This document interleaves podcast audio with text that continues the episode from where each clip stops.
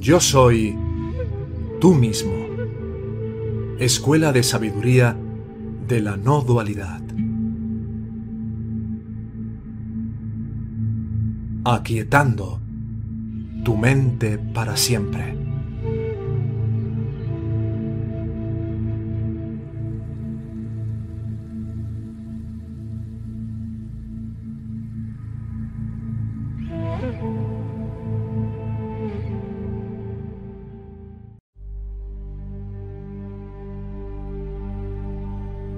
Swami Sivananda.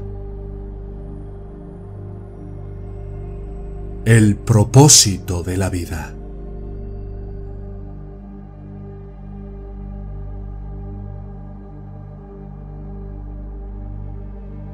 La vida del hombre es una indicación de lo que está más allá de él y lo que determina el curso de sus pensamientos sentimientos y acciones.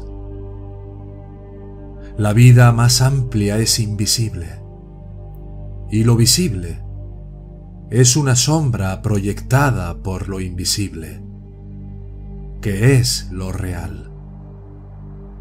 La sombra da una idea de la sustancia y uno puede buscar el camino hacia la verdadera sustancia gracias a la percepción de la sombra.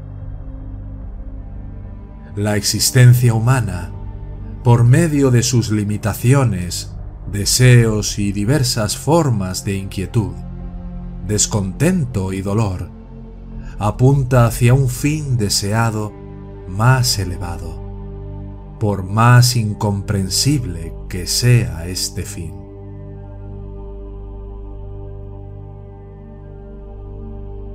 Ya que la vida en esta tierra se caracteriza por un cambio incesante, y nada aquí parece tener el carácter de realidad. Nada aquí puede satisfacer completamente al hombre.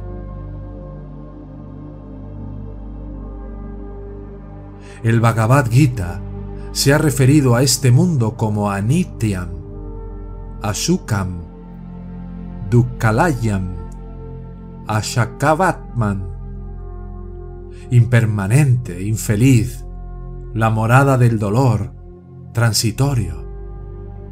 Los sabios de antaño declararon con realización inmediata que la verdad es una y que el objetivo de la vida humana es la realización y la experiencia de esta verdad. El universo es inconstante y es sólo un campo de experiencia proporcionado a los individuos para que puedan evolucionar hacia la experiencia de la verdad suprema. Es la gloria del pueblo de Bharatavarsha, India, que para ellos el universo visible no es real y sólo lo eterno invisible es real. Ellos no tienen fe en lo que perciben con los sentidos. Solo tienen fe en aquello que es el fundamento de toda experiencia, más allá de los sentidos, más allá incluso de la mente individual. Los buscadores serios solían buscar refugio bajo los grandes sabios que purificaban la región sagrada de los Himalayas con su poderosa presencia, y vivían la austera vida de los yogis para alcanzar la libertad de las dificultades de la vida terrenal y descansar en la beatitud de lo absoluto, Brahman. Ellos consideraban esto la vida verdadera y el modo de cumplir la ley de lo eterno.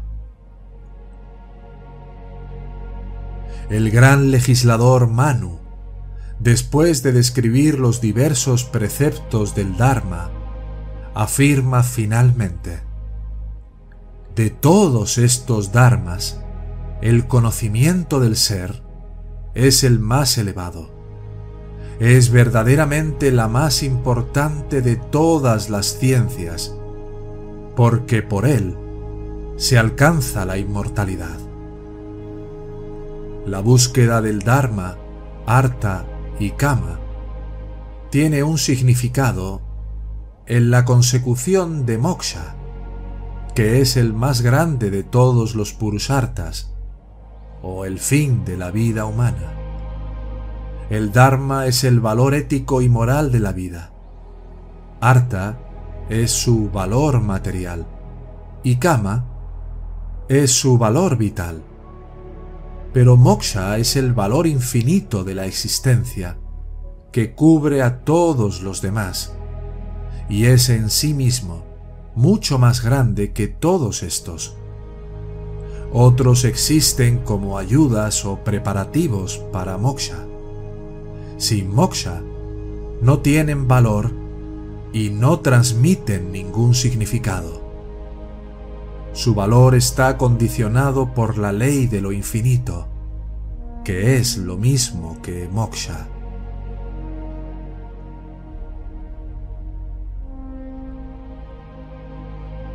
Los Vedas y los Upanishads son las exhalaciones del ser divino y dan un exhaustivo comentario sobre la vida espiritual.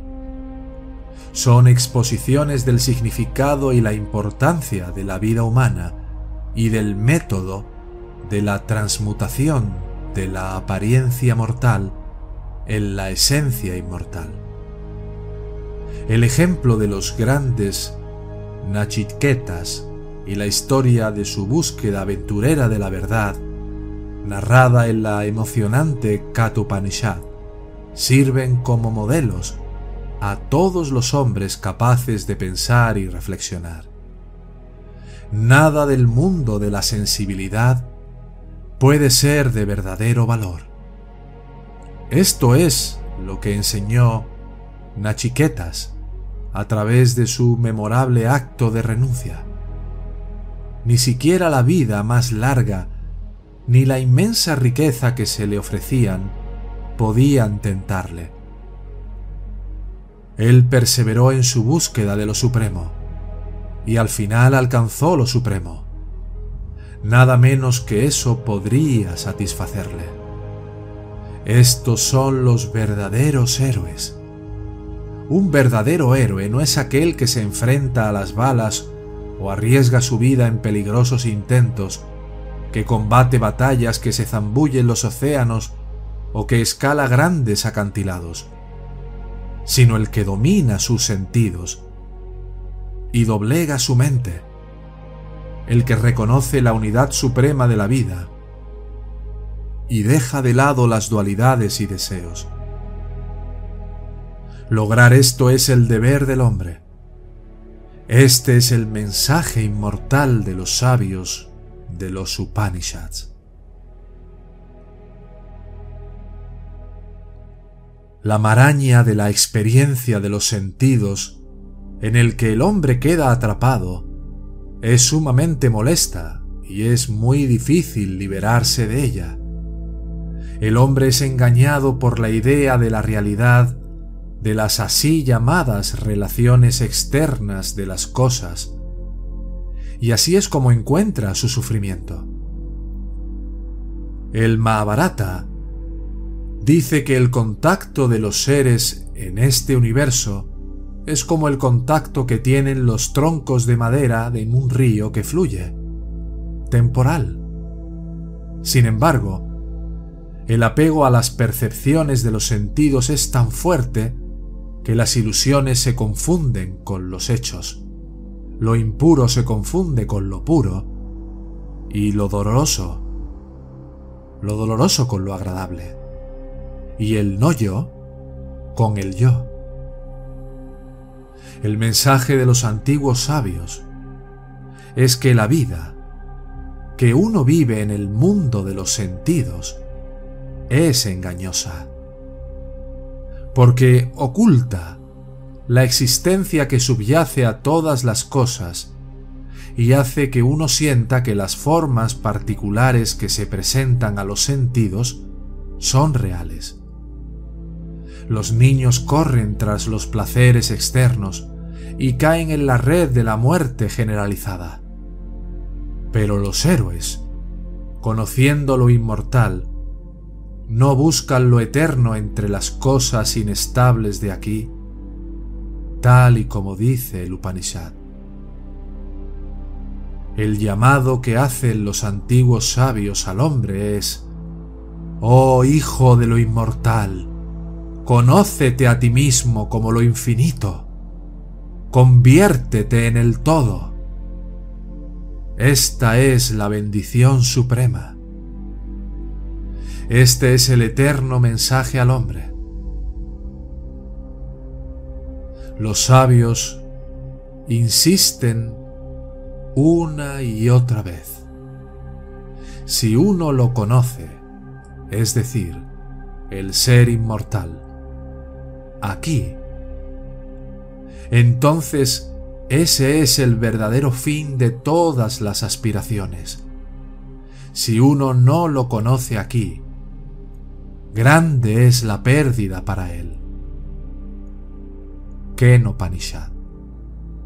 Y el sabio, Yajnavalkya, dice que todas las grandes obras hechas en este mundo, sin el conocimiento del ser único imperecedero, no valen nada.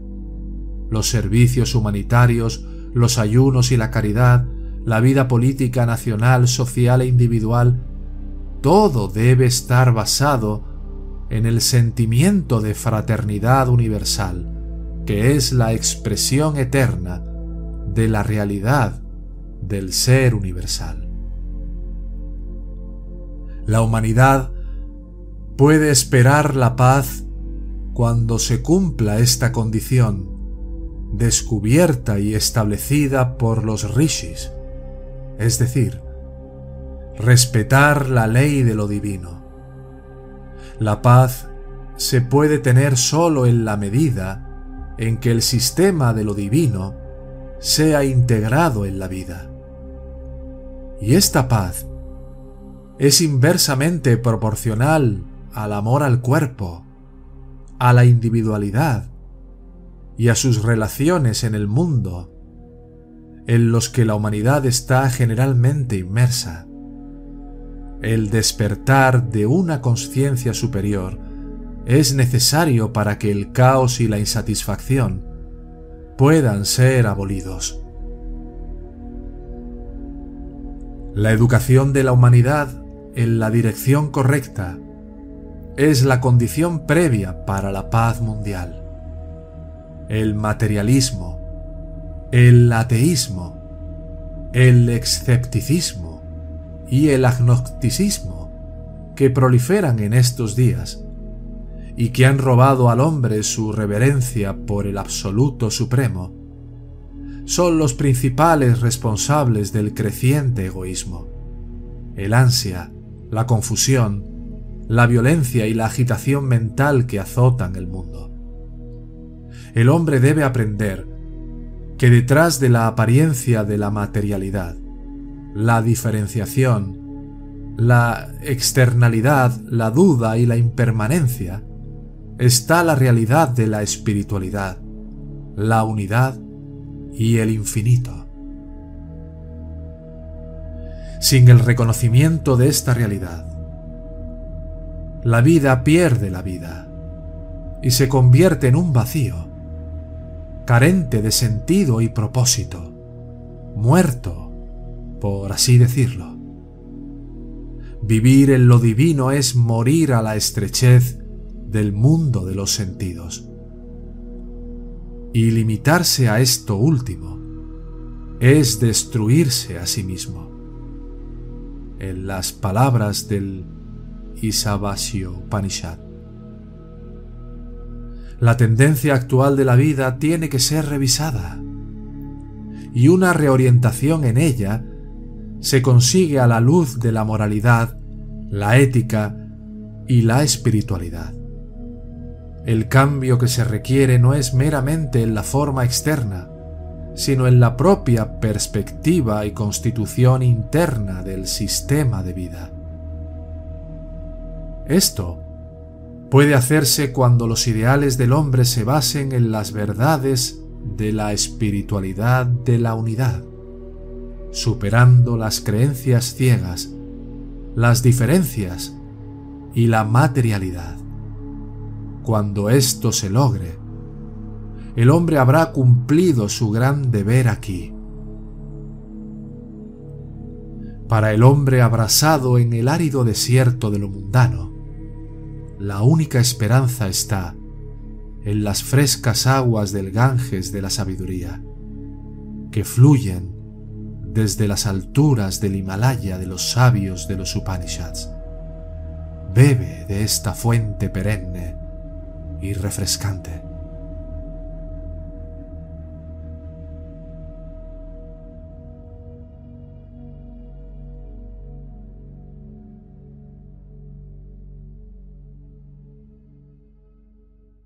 Esta escuela de sabiduría de la no dualidad tiene como propósito contribuir a facilitar el camino a la autorrealización.